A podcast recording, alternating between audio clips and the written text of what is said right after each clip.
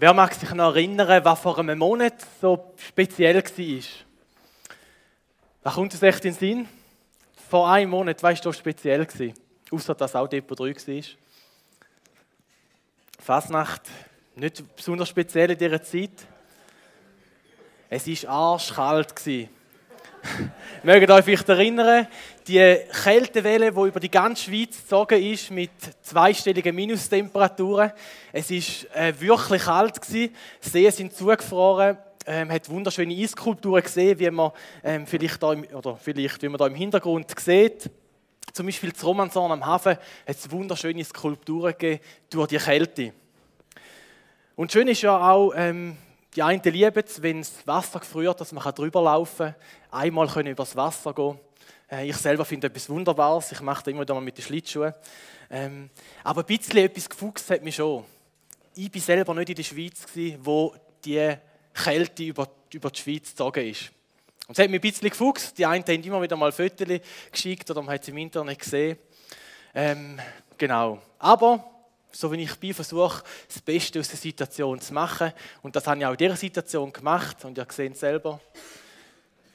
Ich, ich bin ins Meer hineingelegen und ich habe die wunderwarmen Temperaturen genossen, etwa 30 äh, Grad Unterschied zu euch mindestens. Ähm, genau. Ich weiß, die einen von euch hätten gern duschen mit mir, ähm, mit dieser warmen Wüste, ähm, mit diesen 25 Grad war warmes Wasser und in dem ähm, salzhaltigen Meer mal können baden, ohne dass man absauft, aber man nicht schwimmen kann. Ja, Spaß beiseite. Ich habe das Privileg, vor einem Monat auf einer Studienreise ähm, nach Israel äh, teilzunehmen. Und es ist mega interessant, mal so ein bisschen auf die Spuren von, ähm, von den Vorvätern vom Volk Israel, von den Juden zu gehen. Auf die Spuren von Abraham, vom König David, von Jesus und von seinen Jüngern und verschiedene geschichtsträchtige Orte anzuschauen. Es hat mir also einen umfassenden Einblick gegeben in die geografische Situation, in die topografische, in die politische, in die wirtschaftliche und noch viele andere ähm, Aspekte von, ähm, von dem geschichtsträchtigen Land. Und das ist für mich ein persönlicher Schatz geworden, einfach mal dort können sein oder das Land durchzureisen. Wenn ich heute die Bibel lese, so habe ich eine andere Perspektive, weil ich mir viele Sachen besser vorstellen kann, als ich es vorher hatte. Und es war so, dass wir an unserem letzten Reisetag in, die, ähm, in das Gartengrab gegangen sind. Das Gartengrab ist ein Ort, wo man vermutet, mit großer Wahrscheinlichkeit, dass Jesus nach der Kreuzigung dort in ein Grab, in ein Felsengrab hineingeleitet worden ist. Und es hat tatsächlich so ein ähm, Loch gehabt, ähm, wo, wo man davon ausgeht, ähm, dass jemand hineingelegt ist. Eben unter anderem könnte es Jesus gewesen sein. Und in Israel hat es viele so Orte, so geschichtsträchtige Orte, wo man so ein bisschen verschmelzt mit der Vergangenheit und der Gegenwart, ähm, wo man davon ausgehen kann, dass sich dort ähm, historische Sachen abgespielt haben, wo man etwa in der Bibel lesen und wo man kann dort nachvollziehen kann. Und für die einen Leute ist das mega wichtig, sie können ein Fläschchen Wasser abzufüllen vom Jordan, von dort, dem Ort, wo man vermutet, wo sich Jesus hat taufen lassen. Oder in das Haus mal reinzugehen, wo man denkt, dort könnte Paulus ein- und ausgegangen sein. Ich habe einfach spannend gefunden, um darüber nachzudenken, aber ich bin jetzt nicht in Ekstase gefallen an diesen besonderen Ort oder bei dem, grusigen Jordanwasser, das man dort gesehen hat. Aber, als ich in das Gartengrab reingekommen bin, und dort an dem, ähm, an dem Grab vorbeigelaufen bin, dort ist, bin ich ähm, wie ähm, angewurzelt stehen geblieben. Es hat mich etwas mega gepackt. Und nämlich, als ich dort reingegangen bin, habe ich folgende ähm, Situation angetroffen. Von dem, es hat dort natürlich keine, keine Türen gehabt, das haben wir jetzt auch nicht gemacht. Aber die Tür, die dort gestanden ist, hat eine, Aufschrift, eine Inschrift gehabt, steht, He's not here, for he is risen. Er ist nicht da, er ist auferstanden. Und ich bin dort gestanden, habe wenige Worte gelesen und es hat mich mega bewegt. Es ist für mich so ein, ein heiliger Moment gewesen. Ein Moment, wo ich wie gemerkt habe, jetzt hat sich etwas ganz tief in meinem Herz ähm, bewegt. Jetzt ist wie so eine Gewissheit da, ähm, Jesus lebt. Und es hat nicht einen Zweifel gegeben, dass das so ist. Ich habe das gelesen an dem Ort und es hat mich wirklich einfach tief bewegt. Es ist ein Moment voller Freude und gleichzeitig Ehrfurcht, wo mich dort ergriffen hat. Und ich habe gewusst, dass sie wird eine Botschaft sein, die ich heute Abend wir, ähm, weiterverzählen, über das ich heute Abend gerne euch möchte Einblick geben Und die Botschaft, die da hinten steht, die habe ich, nach der habe ich mich besonders auch an Karfreitag gesehen. Die einen von euch, oder eine von euch ist äh, gleich gegangen und wissen, dass Christen Karfreitag oder für Christen das eher ein, ein trauriger Tag ist, ein schwermütiger, ähm, wenn man sich da mal vor Augen führt, was er für Jesus bedeutet hat, der Leidensweg ans Kreuz. Und für ein besseres Verständnis möchte ich die Tage vor Ostern, so zur Zeit von Jesus, ganz kurz mal skizzieren. Wir erinnern uns daran, dass vor gut einer Woche Jesus ähm, reingeritten ist nach Jerusalem auf dem Eseli. Menschen haben ihm zugejubelt, sie haben Palmblätter am Boden gelegt vor ihm seine Füße, ähm, äh, sie haben Kleider angelegt, gerufen Hosianna, dem da kommt, ähm, dem Mächtigen, dem König. Sie haben ihn geehrt und ähm, es ist ein Freudefest gewesen, zumindest für die einen. Jesus war in Jerusalem und dann zwei Tage vor Ostern ähm, ist Jesus mit seinen Jüngern zusammengekommen. Sie haben das Abendmahl gefeiert, das erste Mal. Ähm, sie sind beieinander und Jesus hat einmal mehr davon erzählt, dass er jetzt er wird müssen leiden Und gleich darauf sind sie in Garten Gethsemane. Jesus hat von Herzen betet, er hat geschwitzt äh, wie ein Hohler, kann man sagen. Er hat, ähm, weil er gewusst hat, auf ihn zukommt und hat Gott darum gefleht, dass er ihn von dem verschont und gleichzeitig gesagt, nicht mein Wille, sondern dein Wille, Vater, soll geschehen. Und seine Jünger haben nicht dazu, sie nicht können wach bleiben, müde gewesen. Und dann ist der Judas mit dem Tempelwächter, sie haben ihn abgeführt, er ist verhört worden, er ist verurteilt worden vom Hohen Rat und dann auch vom Pilatus, bis schlussendlich zu der Hinrichtung gegangen ist, nachdem er ja, auf grausamste Art an dem Kreuz hat müssen sterben Nachdem er gestorben ist, hat ihn ein Mann abgenommen vom Kreuz, ein reicher Mann, der hat eben auch ein Gartengrab gehabt, wo noch niemand hineingelegen ist und hat ihn dort reingelegt, einen Stein davor gerollt ähm, und dann war Sabbat. Gewesen. Sie mussten ein bisschen Gas geben, weil eben am Sabbat ähm, haben die Juden keinen Finger gerührt oder praktisch nichts gemacht und schon gar nicht Menschen einbalsamiert. Ich kann mir vorstellen, der, der Sabbat, der Samstag, war ein mega harter Tag, ein Tag, wo die Welt stehen geblieben ist für die Jünger für die, wo Jesus nachgefolgt sind und Hoffnungen hatten in ihn. Und das müssen auszuhalten, ähm, ist einfach, glaube ich, ein sehr schwerer Tag gewesen. Am nächsten Morgen, Sonntagmorgen früh, sind sich die eine Frau auf den Weg gemacht mit gut duftendem Öl, heißt in der Bibel. Sie wollen ans Grab. Sie sehen, dass ein Stein weg ist, sehen auch, dass Jesus nicht mehr um ist. Und stattdessen sehen Sie dort zwei Männer, die in glänzend weißen Kleidern dort gestanden sind. Und dieser Teil der Geschichte steigen wir ein und ich möchte euch vorlesen, was da am Ende vom äh, Lukas Kapitel 24 steht.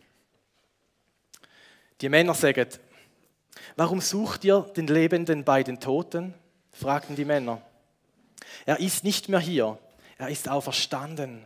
Da immer die Aussage wieder. Denkt doch daran, was er euch damals in Galiläa gesagt hat. Der Menschensohn muss den gottlosen Menschen ausgeliefert werden. Sie werden ihn kreuzigen, aber am dritten Tag wird er von den Toten auferstehen. Da erinnerten sich die Frauen an diese Worte von Jesus. Sie liefen vom Grab in die Stadt zurück, um den elf Aposteln und den anderen Jüngern zu berichten, was sie erlebt hatten. Zu diesen Frauen gehörten Maria aus Magdala, Johanna, Maria, die Mutter von Jakobus und noch etliche andere.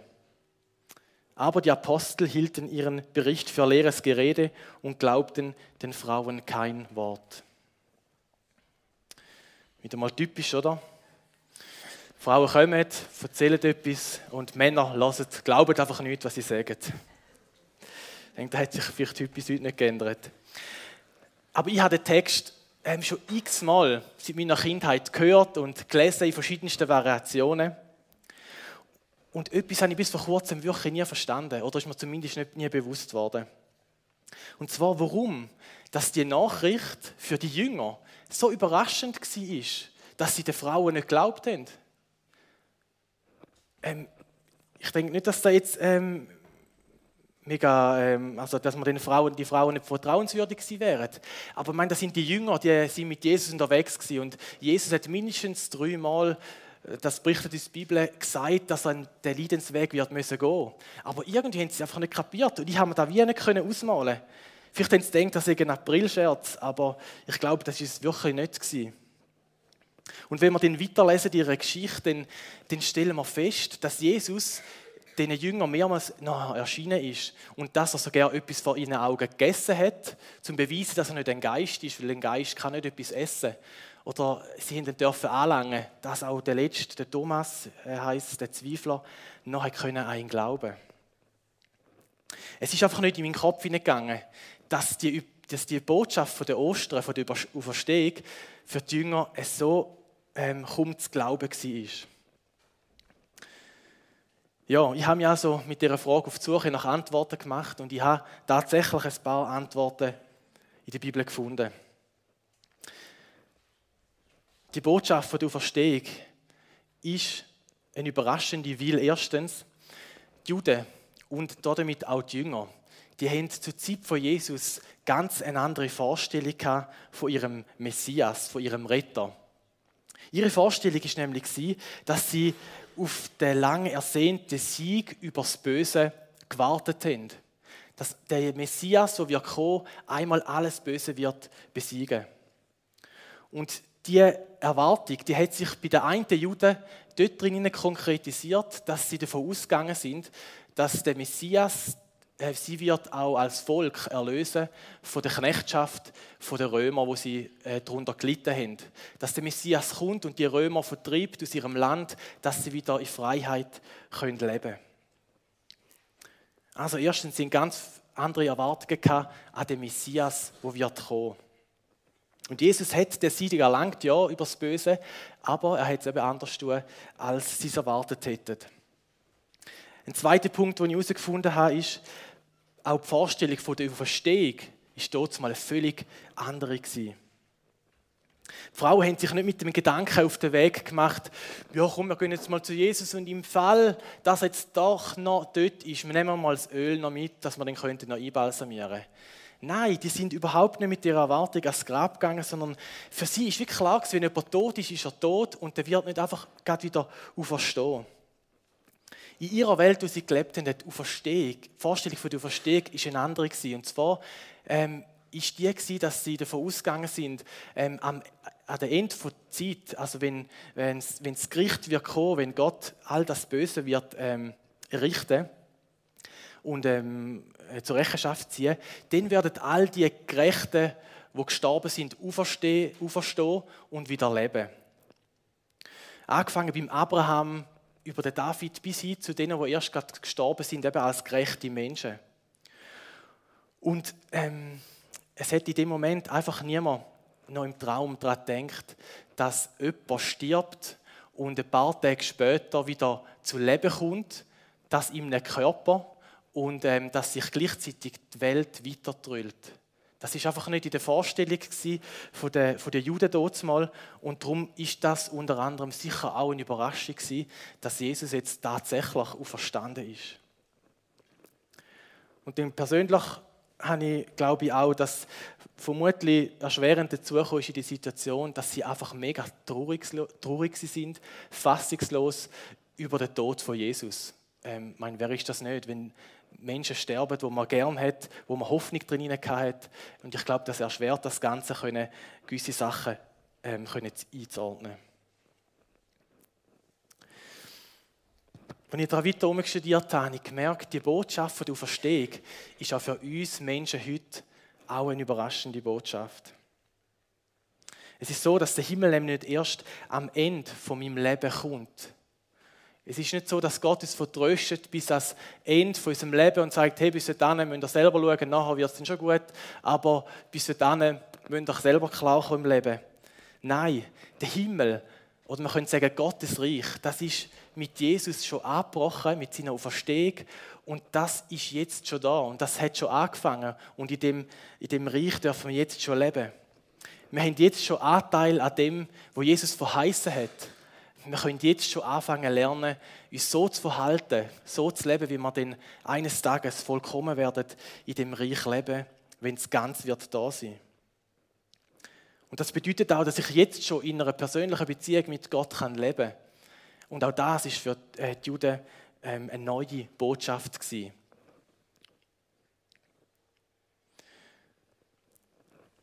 Und vielleicht kannst, ist für dich auch eine überraschende Botschaft, weil du nicht kannst glauben, dass da ein Gott ist, der persönliche Beziehung mit dir möchte leben, dass sich da jemand für dich interessiert. Vielleicht sagst du, ja, weißt, wenn Gott wüsste, wenn ich schon alles auf dem Kerbholz habe, wenn Gott wüsste, wenn ich schon alles in meinem Leben angestellt habe, nein, ich glaube, dann würde Gott nichts mit mir zu tun haben. Ich kann nur sagen, oh doch, das will er. Wir können uns nämlich daran erinnern, was am Kreuz passiert ist, wo Jesus dort gehangen ist neben den anderen beiden Verbrechern. Er sagt dort nämlich, auch einer der Verbrecher, die mit ihm, also mit Jesus gekreuzigt worden waren, lästerte. Bist du denn nicht der Christus, der versprochene Retter? Dann hilf dir doch selbst und uns. Aber der am anderen Kreuz wies ihn zurecht. Du bist genauso zum Tode verurteilt worden wie dieser Mann. Fürchtest du Gott nicht einmal jetzt? Wir werden hier zurecht bestraft. Wir bekommen, was wir verdient haben. Der hier aber ist unschuldig. Er hat nichts Böses getan. Dann sagte er, Jesus, denk an mich, wenn du deine Herrschaft antrittst. Da antwortete ihm Jesus, ich versichere dir, noch heute wirst du mit mir im Paradies sein. Macht das den Eindruck, dass Jesus mit dem Verbrecher nichts möchte zu tun haben? Nein, im Gegenteil. Jesus nimmt ihn an, bedingungslos, ohne vorher einen Katalog aufgezeigt zu haben, weil jetzt alles nicht gut ist, sondern er zuerst mal in Ordnung bringen und so weiter. Nein, er nimmt ihn voller Gnade und Annahme an. Und warum sollte Jesus mit dir anders umgehen? Wenn es mit dem Verbrecher schon so umgegangen ist. Gell, manchmal können wir es einfach nicht glauben, dass es so ist.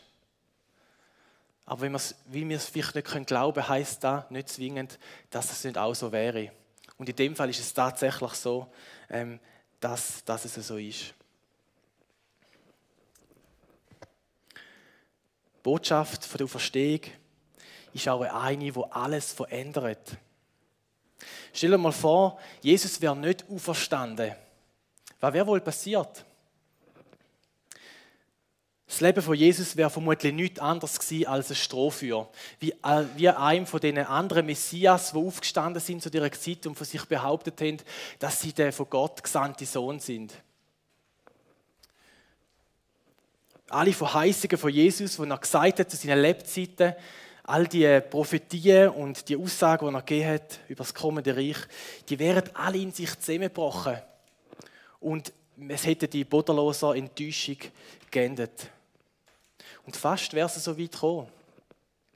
Die Bibel berichtet uns am Ende vom Johannesevangelium, dass der Petrus und einige Jünger äh, wieder sind, ihrem alten Beruf nachgegangen sind. Zumindest für einmal.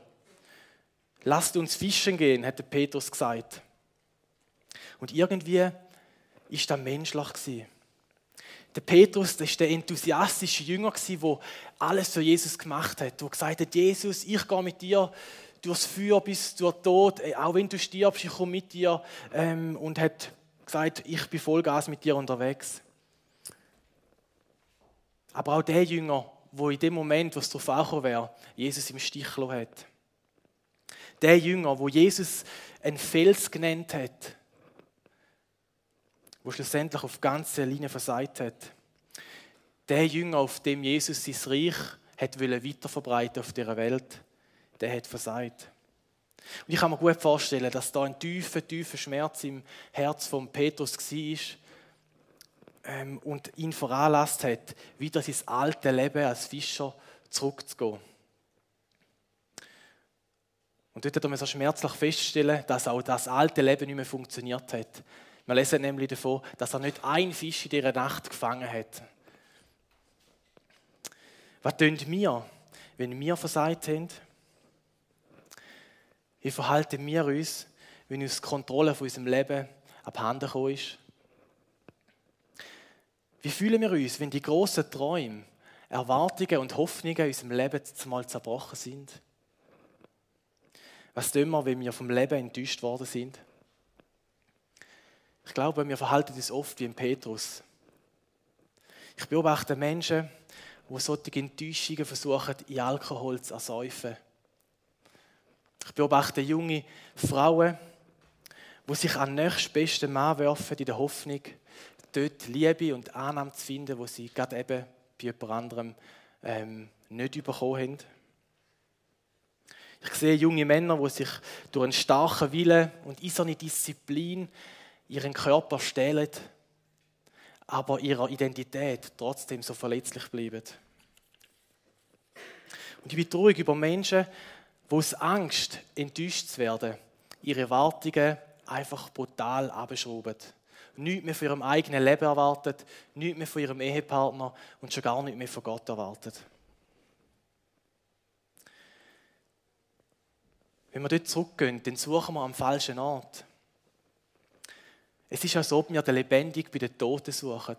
Aber dort ist er nicht. Jesus ist verstanden. Er ist nicht bei den Toten. Und bei den Toten werden wir die Erfüllung nicht finden.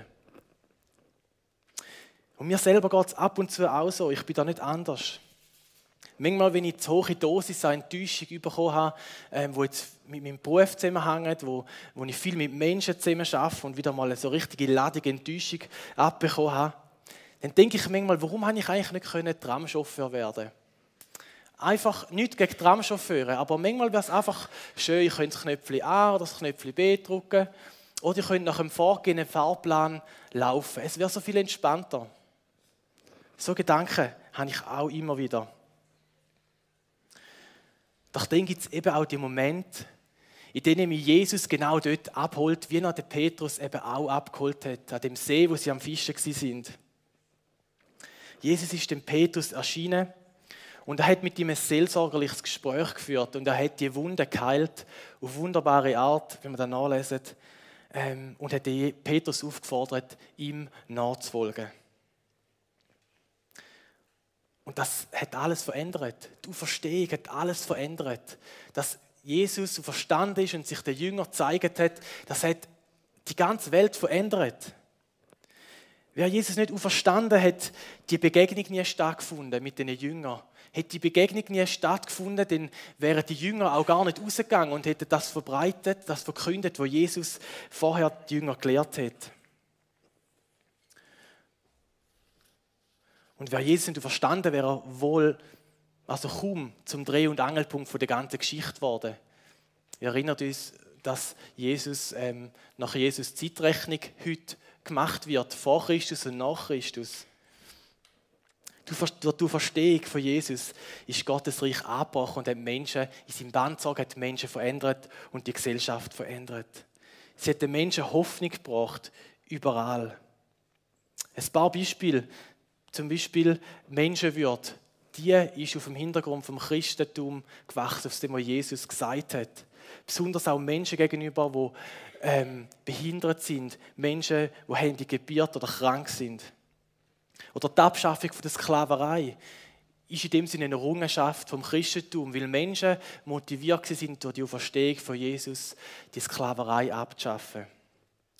Oder Gleichberechtigung der Frau ist nicht erst ein Thema seit 60 Jahren, wo wir es hier haben. Nein, das hat in der Antike schon angefangen, wo sich Christen dagegen gewehrt haben, dass man Menschen einfach, kleine Babys auf die Welt sind, einfach ausgesetzt hat, nur weil sie Mädchen sind und weniger wert sind als, als offenbar Buben. Da haben sich Christen dafür eingesetzt. Und es gibt noch ganz viele andere Beispiele, was die Auferstehung alles, durch die Auferstehung alles ähm, geworden ist. Und wie ist es heute? Hat du Verstehung auch heute noch das Potenzial, Leben zu verändern? Ja, ich glaube, ich bin der felsenfest davon überzeugt, dass die Botschaft auch heute noch Menschen und die Gesellschaft kann verändern und Hoffnung bringen.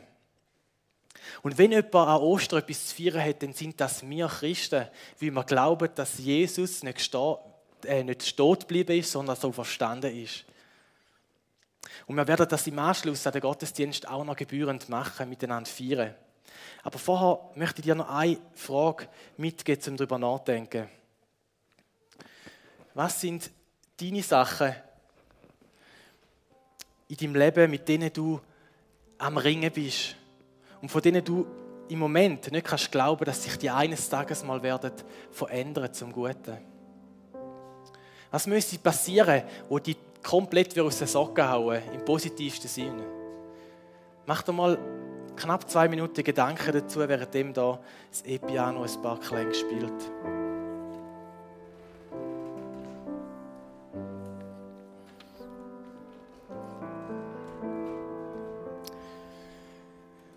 Lade dich ein, dass du mit dem, was dir jetzt in den Sinn gekommen ist, während dem nächsten Lied vielleicht zu Gott kommst, zu dem auferstandenen Jesus.